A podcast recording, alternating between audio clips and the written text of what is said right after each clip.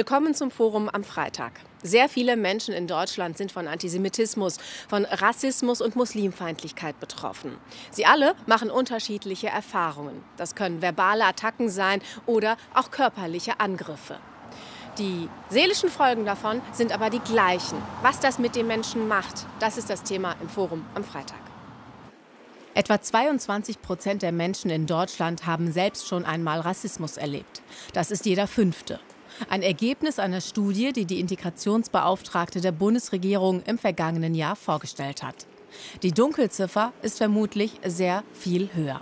Es sind Beleidigungen, Bedrohungen, Ausgrenzungen, körperliche Angriffe oder auch das abschätzige Anschauen einer Frau mit Kopftuch.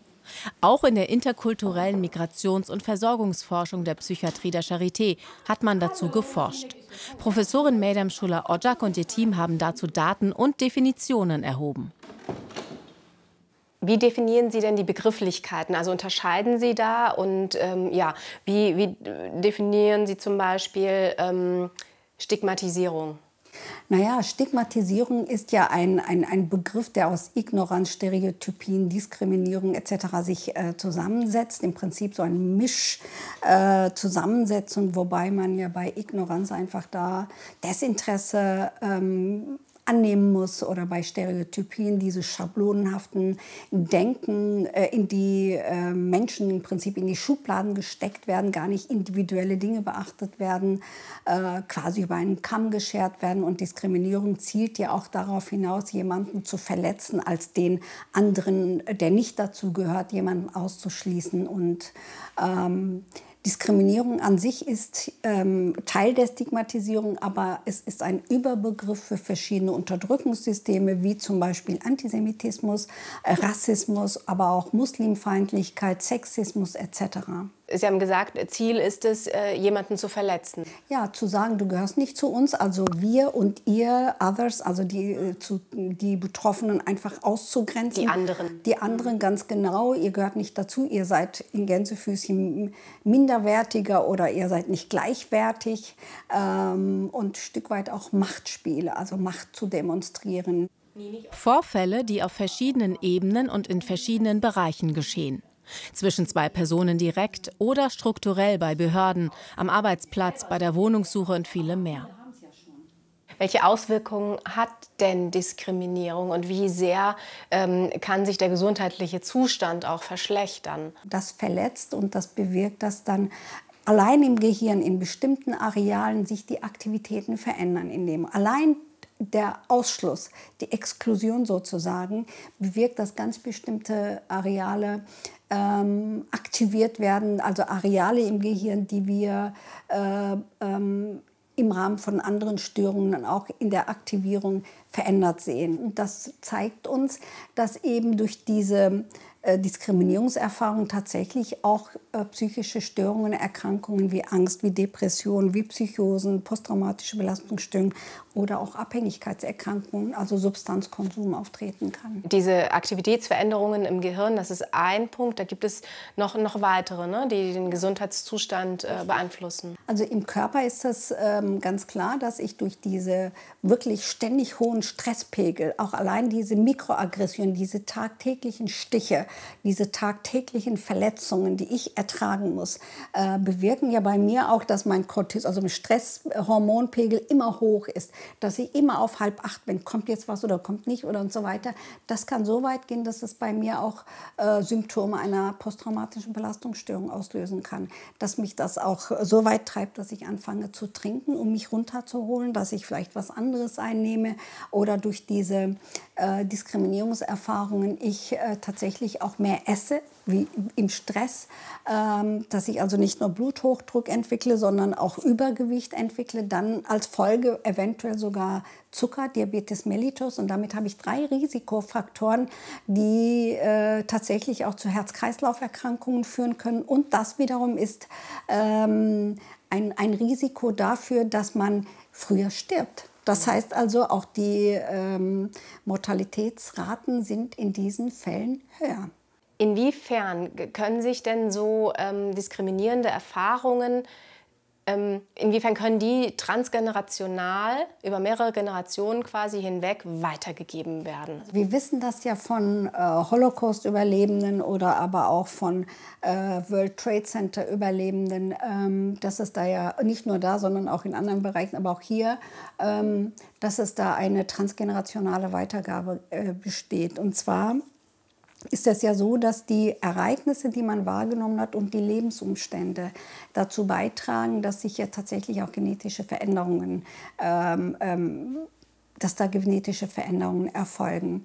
Und dadurch äh, werden die Nachfolgegenerationen auch beeinträchtigt. Beispiel äh, beim World Trade Center zum Beispiel, wenn ähm, äh, eine Frau dort zum Beispiel eine äh, posttraumatische Belastungsstörung entwickelt hat, dann kann es sein, dass bei den Kindern, die sie bekommen hat, die Cortisolspiegel niedrig sind. Das bedeutet, dass die, die haben ja, die Kinder haben ja keine äh, Traumatisierung selber erlebt. Trotzdem, also unabhängig jetzt vom Verhalten und so weiter, kann man tatsächlich niedrige Cortisolspiegel äh, messen und das wiederum ist ein äh, Faktor, der sie empfänglicher macht für für die Ausbildung von posttraumatischen Belastungsstörungen.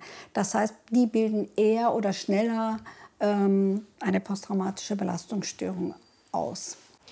Und was jetzt das Verhalten angeht, weil wenn jemand permanent Diskriminierungserfahrungen gemacht hat, der verhält sich ja auch nach außen hin anders und wird dann ja zum Beispiel von den eigenen Kindern noch anders beob also beobachtet und da werden ja auch Dinge wahrscheinlich angenommen. Ganz genau und die Kinder erleben, also das ist ja auch ähm, ein bisschen auch Rollenübernahmen äh, bzw. Verhaltensübernahmen, weil man sieht ja, äh, man ist, ich sag mal jetzt äh, als, als muslimische Person, weiß man also, wenn man ständig da angefeindet wird und das kriegen ja die Kinder auch mit und das über, die Verhaltensweisen werden ja dann auch mit übernommen und dann auch einfach so weitergegeben und von Generation zu Generation und dann weiß man, ja, wir Muslime sind, äh, wir Muslimen sind was weiß ich, hier nicht willkommen.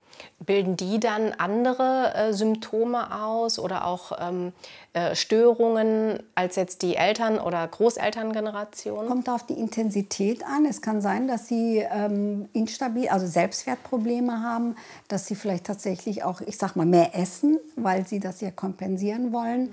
Ähm, und dann halt Übergewicht, Bluthochdruck. Also es ist so ein Kreislauf, der sich dann im Prinzip fortsetzt. Beobachtungen, die man auch bei OFEC macht. OFEC ist die erste Beratungsstelle, die auf Antisemitismus konzentriert ist und Menschen und Behörden berät.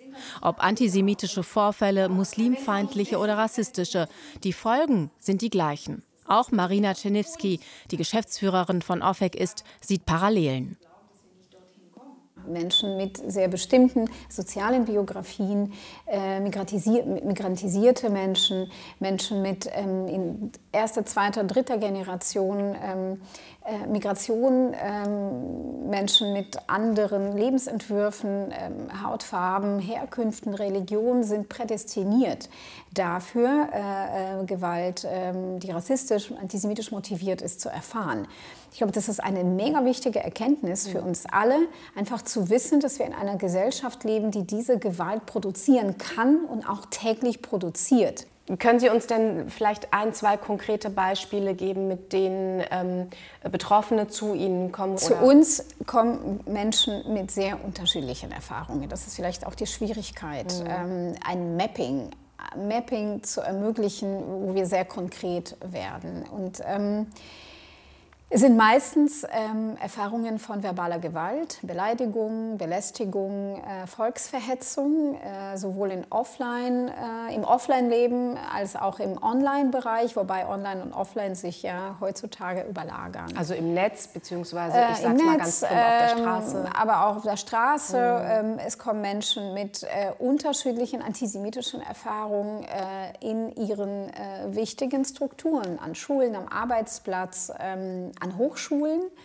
Ähm, sie kommen auch nicht zwingend immer mit einem Ziel oder einem Auftrag, sondern ähm, entwickeln Vertrauen und ähm, senken äh, manchmal bewusst die Schwelle der Inanspruchnahme einer solchen Beratung und fragen vorsichtig, äh, ich habe Folgendes erlebt, ist das das, was die anderen beschreiben? Warum sind die sich nicht sicher, ob das jetzt antisemitisch war oder nicht? Weil das ist die Folge dessen, wenn die Gesellschaft schweigt. Mhm. Wenn äh, die umgebende Gesellschaft das nicht definiert, wenn äh, die betroffenen Gruppen selbst äh, eigentlich, äh, eigentlich gezwungen werden, sich damit zu beschäftigen, um das, was sie wahrnehmen, das, was sie verarbeiten und erleben, in eine Sprache zu gießen, dem äh, eine Form zu geben. Die Vorfälle sind nur die Spitze des Eisbergs. Die Strukturen, die sie verursachen, liegen darunter und sind egal ob Antisemitismus oder Muslimfeindlichkeit dieselben. Und beide betroffenen Gruppen müssen Außenstehenden erklären, warum etwas antisemitisch oder rassistisch ist. Jetzt gehe ich davon aus, dass natürlich nicht nur Menschen jüdischen Glaubens äh, in diese, ich sag mal, Erklärungssituation kommen oder ähm, damit konfrontiert sind, dass sie a in dieser einen Situation das erleben und b dann noch mal eigentlich latent in der, im gesellschaftlichen Bereich. Ähm, das betrifft vermutlich auch Menschen, die ähm, rassistische Erfahrungen machen oder vielleicht Muslimfeindlichkeit erleben. Können Sie sagen, was das mit den Menschen macht? Wenn wir über Folgen von ähm, Antisemitismus und Rassismus äh, sprechen, müssen wir beachten, dass es nicht nur seelische Folgen sind, dass die seelischen Folgen äh, nicht nur psychologische Folgen sind, weil es die sozialen Folgen auch gibt. Mhm. Und die sozialen Folgen sind reichhaltig. Und ähm, Rassismus und Antisemitismus äh, greifen das Wohlbefinden von Menschen an. Sie greifen äh, das Gefühl der Sicherheit an. Ähm, verletzen und verstören das Gefühl der Kontrolle. Antisemitische Strukturen, rassistische Strukturen, Vorfälle greifen Menschen genau da an. Dort, wo sie meinen, sicher zu sein, dort, wo sie denken, in einem Rechtsstaat zu leben. Und Menschen erleben dann nicht nur die physische und psychische Gewalt, die gegen sie gerichtet ist. Sie müssen diese Gewalt auch noch verarbeiten. Aber sie müssen das verarbeiten in einem Umfeld, das nicht den sicheren Hafen gibt, hm. das diese Menschen noch einmal und noch einmal viktimisiert.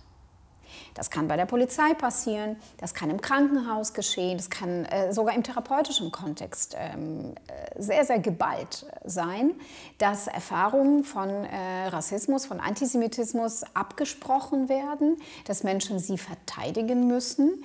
Und da ist eine, Breit, eine Bandbreite möglich an Folgen, ähm, mit denen Menschen äh, umgehen müssen. Da würde ich ganz gern auf die Psychotherapeutinnen und Therapeuten ein, eingehen.